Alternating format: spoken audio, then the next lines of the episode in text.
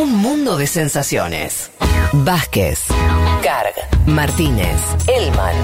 Un programa que no quisiera anunciar el comienzo de la Tercera Guerra Mundial. Pero llegado el caso, lo hará.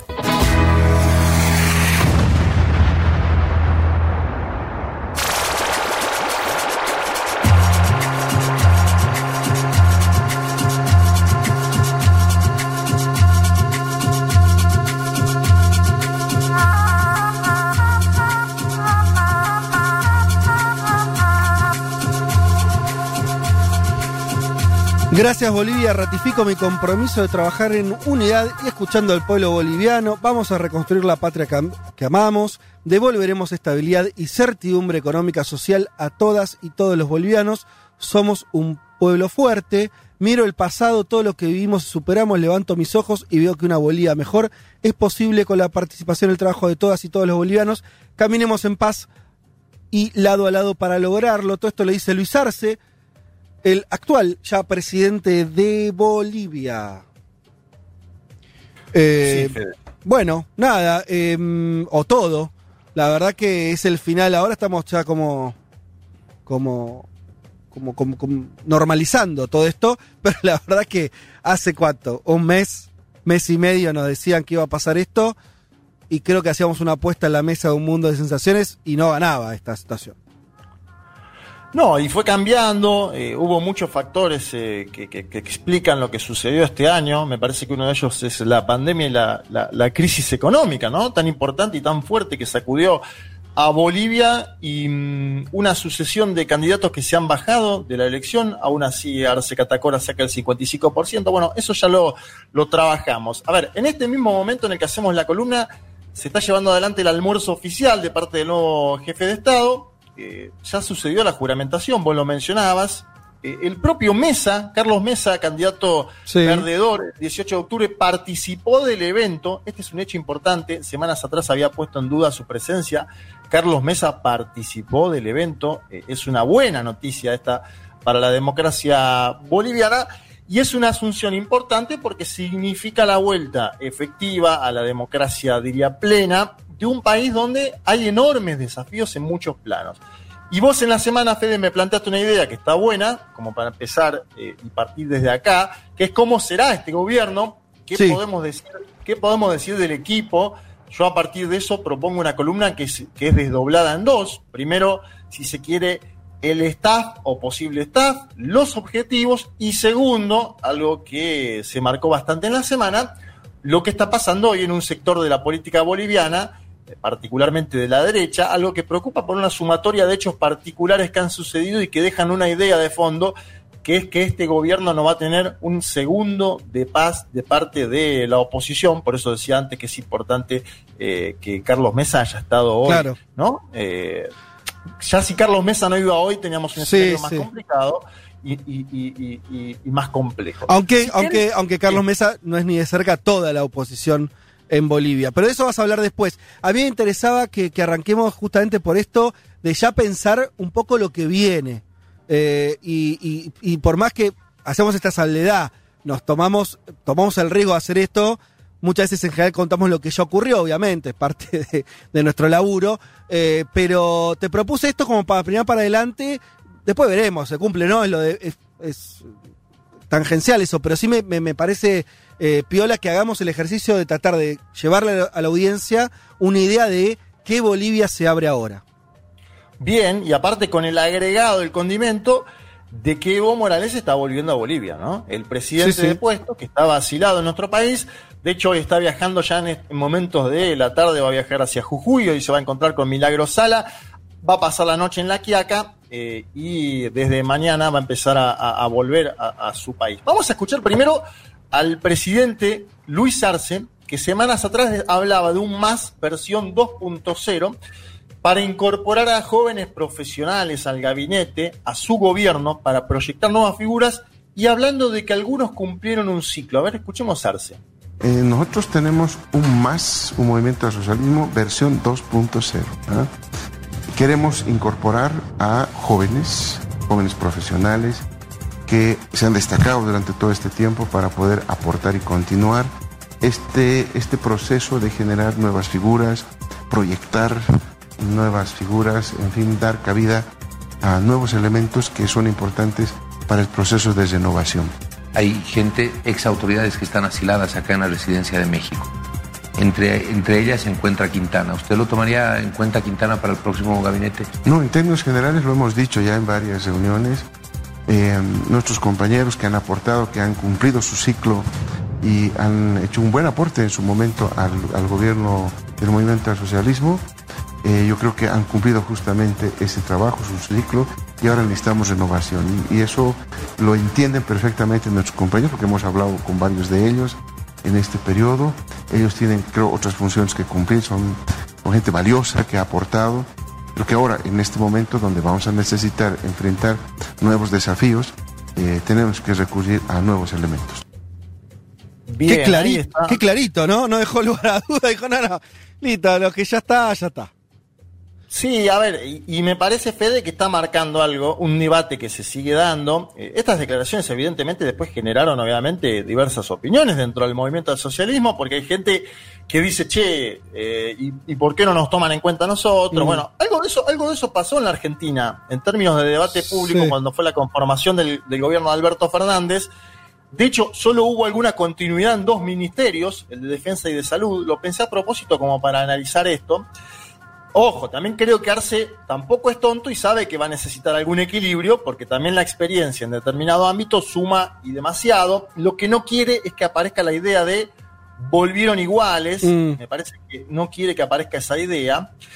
Y después de esta entrevista, esa fue una entrevista en Gigavisión, Arce participó del de ampliado del Pacto de Unidad. El Pacto de Unidad es el movimiento socialismo y los movimientos periféricos, Ajá. es decir, es algo más grande ahí dijo lo siguiente, dijo, no hay gabinete hasta ahora, no sabemos quién pone los nombres, esto lo dijo porque circulaban algunas listas ah, en Twitter sí, y demás. Sí. Él decía, tenemos que armar la selección boliviana, nuestros mejores hombres y mujeres de todo el país, y marcaba los desafíos ¿no? económico, sanitario y educativo. Eh, sobre esas declaraciones yo me paro porque creo que hay dos debates en simultáneo.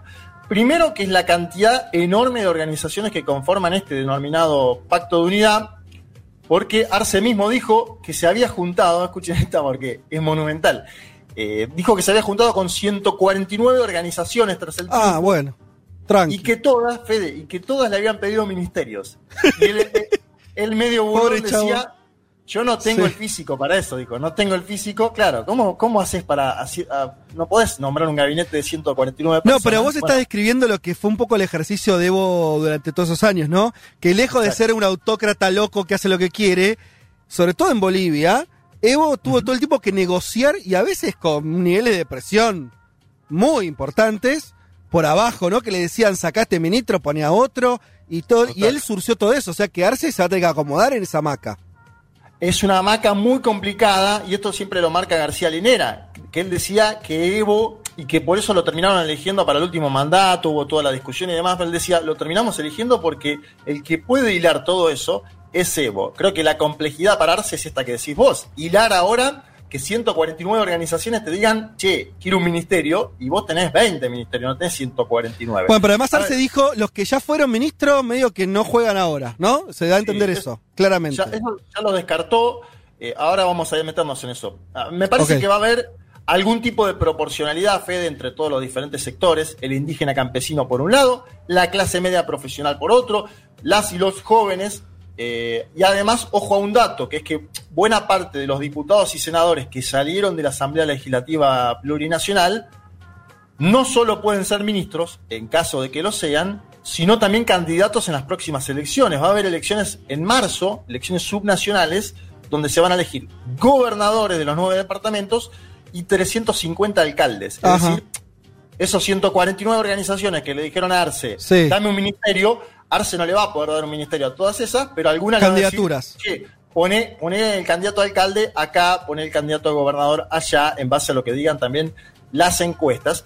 Y lo, el otro punto eh, es Evo Morales, ¿no? El otro punto importante para definir el ministerio y demás es el sector que lidera Evo Morales. Ahí sobre eso hubo una opinión de Leonardo Loza. Leonardo Loza es un dirigente campesino, ahora es senador, es muy cercano a, al propio Morales Y él dijo, son todas nuevas personas, por eso hablamos principalmente de la juventud. Dijo hablando sobre lo que va a ser el nuevo gabinete. Esto va a haber definiciones entre hoy y mañana. Eh, una fuente de los exfuncionarios bolivianos que estuvieron asilados en nuestro país me dijo textual, no sé si juvenil es la palabra, pero que no va a haber exministros es algo seguro. Bueno, va en concordancia con lo que decía Arce. Y también lo dijo el presidente del Senado, Andrónico, hombre de Evo, bueno, que hoy llevó adelante la, primera parte de la juramentación de las nuevas eh, autoridades. Juanma, esto, te hago una pregunta, esto es lo mismo, este es el mismo proceso porque a mí me asombró que casi no repitió el MAS candidatos a senadores y diputados. Son todos nuevos, lo cual es una locura, una locura. Es una demostración de generación de dirigentes impresionante, ¿no? Como un músculo político, decir, ¿saben qué? Todos nuevos los candidatos a diputados y senadores, son más de 100. Eh, y lo cumplió. Creo que se repite un nombre o dos, creo, entre las dos cámaras, me parece. Ahora, eso, ¿tenés idea si eso también es una decisión de Arce, del grupo de Arce, o es algo mucho más estructural que tiene que ver con que los propios movimientos sociales, partidos políticos renuevan en Bolivia? No sé, me llama la atención, porque es algo que uno no, está acostumbrado a ver tamaña renovación política en tan poco tiempo. Sí, a ver, la conformación de, la nominación para diputados y senadores también surge de parte de una negociación entre los distintos sectores del MAS. Y ahí también tuvo, yo te decía en su momento, que Evo lo quería Andrónico como candidato a la presidencia, que lo termina bajando, eh, que Evo lo quería Diego Pari, que lo termina bajando. Bueno, Andrónico Evo logró que sea el presidente del Senado. Es decir, hay una, hay una oxigenación, estamos hablando de un joven 31 eh, años, licenciado en 31 tiene Andrónico.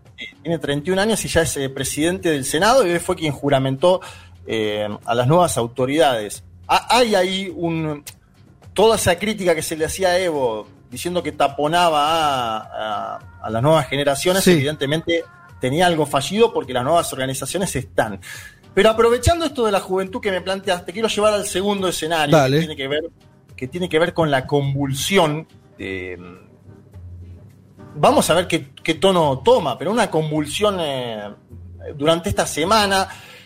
El, 2 de noviembre pasado fue lunes, estábamos todos expectantes, digo, de la proximidad de las elecciones en los Estados Unidos, que terminaron con el triunfo de Joe Biden, que ya debatimos, y ese mismo lunes 2 de noviembre hubo en Santa Cruz y en Cochabamba cabildos de organizaciones juveniles vinculadas a la derecha, podría decir la palabra ultraderecha tranquilamente, eh, una es la Unión Juvenil Crucenista, que convocó en ese famoso Cristo, donde se acuerdan que Luis Fernando Camacho eh, habló tanto tiempo el año pasado, bueno, encabezó, diría yo, lo que derivó luego en el golpe a Evo Morales. Quiero traerles una palabra de un dirigente de esa Unión eh, Juvenil Crucenista, porque se habló directamente de desconocer la elección del pasado 18 de octubre, de intentar dejar sin efecto la posesión de arce y de bloquear las instituciones. A ver, escuchemos un poquito.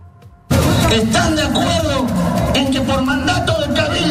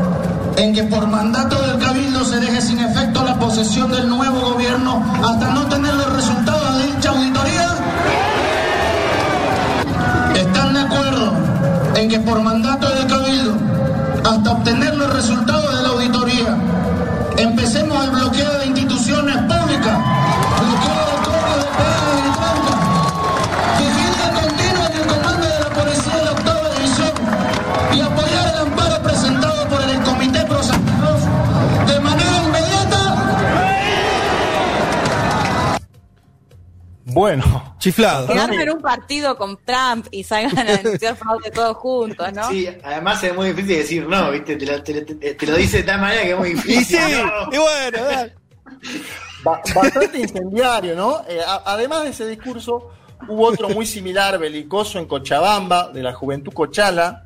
Es un grupo, la Juventud Cochala es un grupo paraestatal, lo voy a decir así, tal cual, tomó fuerza tras el golpe de Estado.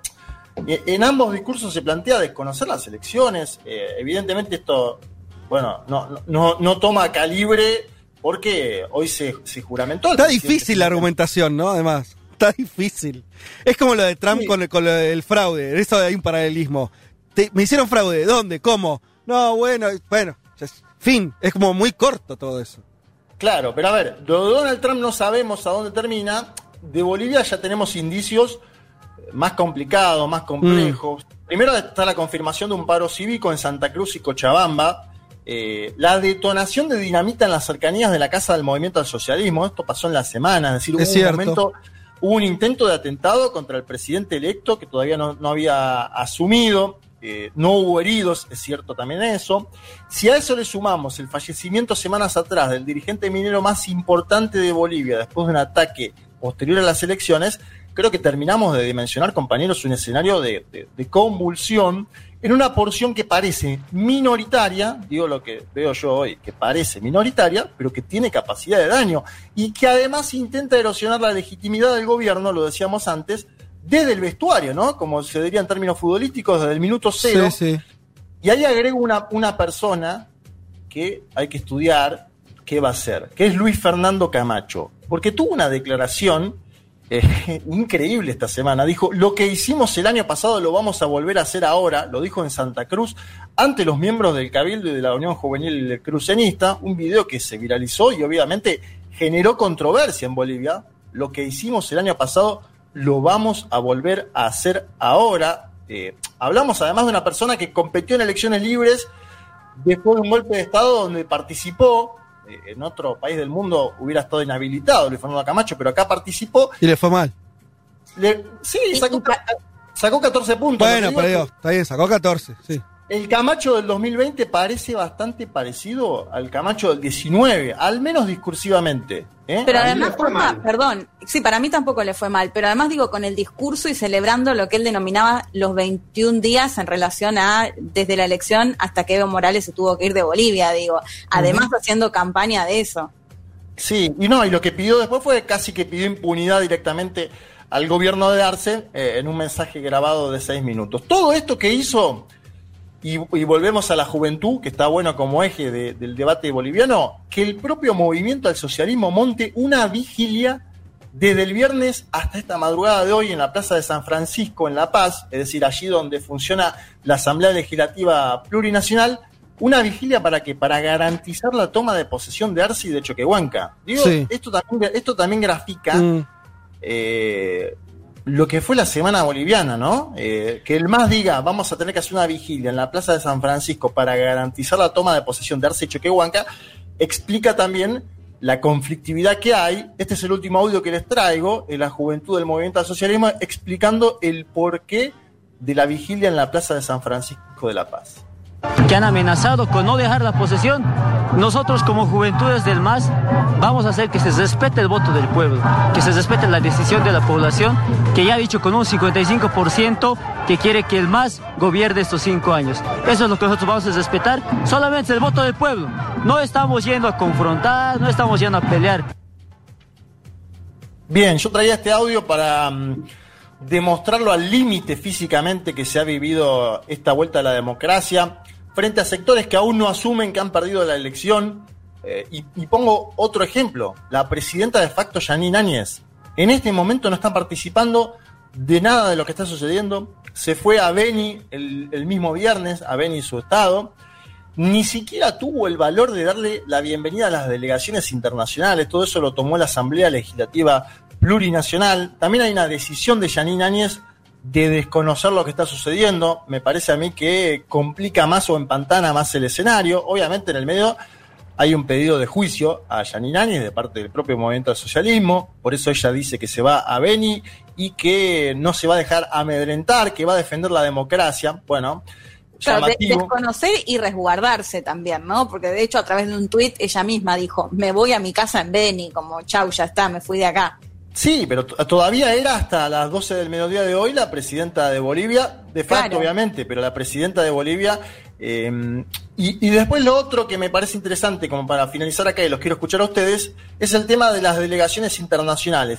No son menores las delegaciones que llegaron a La Paz eh, durante estos días, eh, es importante decirlo. Conté Estados Unidos, Irán, Gran Bretaña, Argentina, Paraguay, Japón, China, Ecuador, España. Bueno, le dan legitimidad, ¿no? Que esté Felipe, eh, Felipe VI eh, eh, en Bolivia le da legitimidad internacional a la asunción de un gobierno que aparece cuestionado por algunos sectores en Bolivia. Lo que yo digo también es lo siguiente, esas delegaciones se van a ir mañana pasado y va a quedar ahí un gobierno que si bien tiene el 55% del voto popular, enfrenta múltiples desafíos en simultáneos. El económico, en primer lugar, de hecho el bono contra el hambre es la primera medida que va a tomar el gobierno, la oposición violenta en segundo lugar y con antecedentes muy, muy nefastos como el 2019, la pandemia en tercer lugar y el cuarto, la propia heterogeneidad del nuevo gobierno. Hay discusiones hasta este momento sobre la conformación del gabinete.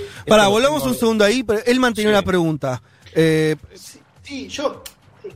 para, y hablar- digo, ahora hace la pregunta. eh, Ah. Lo que voy es, quiero detenerme un segundo más en lo del gabinete y el próximo gobierno, pero hacer la pregunta y después volvemos, dale. Eh, no, no, está bien. Si, si querés cerrar, era, era sobre, sobre Santa Cruz, digamos. Es- no sé si, si es el momento para hacerla o, o al final. No, eh, me preguntaba cuando, cuando escuchábamos esos audios, ¿no? Y, y vos resumías bien un poco el clima, ¿no? Como más combativo de Santa Cruz. ¿Cuánto de eso, y te pregunto a vos, cuánto de eso se puede pensar en términos de poder regional, o sea, de, de- de- de que se está jugando? Creo que hay elecciones regionales, no sé si en nuestros próximos meses, digo, Marzo, marzo. en marzo, ¿no? Digo, me imagino que ahí Camacho va, va a estar peleando. Eh, digo, hay una disputa interna en Santa Cruz que, que- que claro que, que- que está, digo, que es evidente. Digo, ¿cuánto de esas acciones responden a algo meramente regional y, cuánto a algo nacional? Es decir, que, pueden realmente condicionar a nivel nacional el gobierno. ¿O es un poco de las dos? Yo creo que hay de las dos y es interesante la pregunta porque si vemos el 19, eh, el año pasado, eh, Luis Fernando Camacho, eh, para mí el objetivo de él era sentarse en Santa Cruz como líder del, del comité cívico, pero a su vez termina volteando un gobierno a nivel nacional, eh, Juan. Se dan do- en dos sentidos y me parece bueno poner el escenario electoral que vos planteás, marzo 2021. Yo creo que Camacho va a jugar ahí nuevamente. Camacho, Camacho juega en las dos canchas, en la, de las elecciones y en la callejera, ¿no? Es como que está de los dos lados del mostrador. Eh, lo hizo en el 19 en la callejera, lo hizo en el 20 en las elecciones, lo hizo ahora nuevamente en el 20 llamando a desconocer eh, el nuevo gobierno electo y lo va a hacer en las elecciones de- del 2021, en las subnacionales. Él está jugando en los dos espacios y hay que ver ahí qué hace el gobierno de Arce en términos de si judicializa o no estos movimientos, ¿no? Porque él pidió impunidad directamente, casi que le faltó decir la palabra impunidad, pero dijo, a aquellos que hemos combatido durante 21 días al gobierno ilegítimo de Evo Morales, no nos tienen que abrir causas judiciales, algo así. No eh, parece, mencionaba en ese video. no parece haber un plan, o sea, un plano, o eh, no parece haber una línea muy clara del derrotero que va a tomar la oposición, ¿no? Ahora, o las oposiciones. Por ahí, por ahí estamos en ese momento donde no hay grandes definiciones, están los actores ahí viendo, me decís, Mesa participa en, en la Asunción, parece ser el futuro de una oposición institucional, por decirlo de alguna manera, lo tenés a Camacho, poder Sí, regional. Mesa, Mesa tuvo también discusiones federal interno, porque Mesa participa, pero su bloque de diputados y senadores se no levantó, va. ¿no? Mesa, Mesa fue, su bloque de diputados y senadores no. Es decir, e- ellos están jugando también de vuelta en, en- en los dos. Ok. ¿Y qué, qué te dicen del partido de Mesa? No, él fue en carácter de, expre- de expresidente. Claro. Tiene que ir en, en ese carácter. Que puede ser una explicación válida, pero si no mandás a tus diputados y senadores, ta- tal queda el vaso medio, medio vacío. Es, es un problema. Che, y vol- volvamos, yo no, no quiero forzar porque por ahí no hay mucha información, pero alguna, in- ya, te- ya tenemos claro la conformación en términos de que va a haber un recambio fuerte de respecto a las figuras que había en el gobierno de Evo, de las de Arce. Va a, va a ser otro gabinete. Va a ser otro gabinete, va a ser mayoritariamente joven. Me dicen que hay un debate grande A ver. lo interno. Un debate, no, el debate grande a lo interno son la- las cuotas de Ah. poder históricas. Y evidentemente Evo Morales pide lugares propios. Evidentemente David Choquehuanca como vicepresidente pide lugares propios. Evidentemente Luis Arce Catacora como presidente electo y la figura eh, de- del nuevo gobierno pide lugares propios y te decía antes, 149 organizaciones que le piden dame No, un no. lugar en el gabinete. Digo, eso, Tremendo, eso lo sacamos porque él ya les dijo, él ya les dijo, muchacho, No, no, claro. tengo, no, no tengo ese físico, así les Che, dijo. eh, p- pero no, y el tema de las políticas, que sobre eso obviamente iremos viendo, a mí me parece que a Bolivia se le abre la siguiente situación. Bolivia tiene, tuvo siempre un discurso bastante, o sea, decididamente de izquierda, participó del ALBA, eh, Evo viajó a Venezuela ahora, después de irse a Argentina, o sea, señales muy fuertes en ese sentido, hay que ver cuánto queda de eso en este contexto. Pero Arce fue el artífice durante estos años de una Bolivia en términos económicos que incluso, a mí yo lo hablé con un boliviano de derecha que te decía, bueno, para la economía boliviana, ¿no? Como muy ordenada. O sea, que hasta, hasta incluso llega, llegó a tener eso- eso- esos galardones eh, cedidos por el otro lado. Entonces, vos tenés a- en Arce un tipo que económicamente fue muy, muy tranquilo. eh, incluso las críticas por izquierda al gobierno boliviano de que no era, no gastaba todo lo que podía gastar en términos sociales y se guardaba la guita para no tener problemas de inflación, que de hecho no los tuvo, ¿no? Una inflación bajísima. Eh, entonces, bueno, ¿qué va a pasar ahora? con todo eso, hacia dónde va ese gobierno en términos económicos, en términos de gasto social, eh, y, y en un contexto regional donde no hay muchos gobiernos progresistas y el gobierno de Alberto Fernández es un gobierno que en esa materia también es muy cuidadoso. No, no tenés un gobierno recontra expansivo en ese sentido. Y en una economía mundial muy golpeada. Está bueno hasta que planteas vos de Venezuela, Cuba como por un lado, Argentina y México como por otro. Es decir, Bolivia va, va- va a estar en el medio, ¿no? Yo creo que, y hay señales, a ver, está el canciller de Maduro en este momento en La Paz, pero Luis Arce no se juntó antes de la asunción con el, el canciller de Maduro. Se juntó con Felipe VI, se juntó con la delegación de los Mm. Estados Unidos de América, se juntó con el canciller de Irán, es decir, está intentando mostrar una imagen más, si se quiere, multipolar del gobierno y no tan eh, direccionada. Entiendo que Alberto Fernández, eh, con la delegación eh, argentina, tuvo con, con Arauz, el candidato ecuatoriano, lo cual es otro otra arista como para empezar a pensar en América Latina, qué es lo que va a pasar con Arauz en Ecuador, pero yo veo un gobierno, Fede, en eso que decís vos, más pragmático, si se quiere, en el plano mm, eh, internacional y latinoamericano, y evidentemente por eso también no es tonto ni Maduro ni el gobierno cubano, y envían delegaciones y hacen lobby, esto es así y va, va a ser así, pero lo veo yo, yo al menos ahora, Sí, ¿qué ves? Lo, veo a, lo veo a Arce más cercano a Alberto Fernández que a Maduro, Mm. hoy.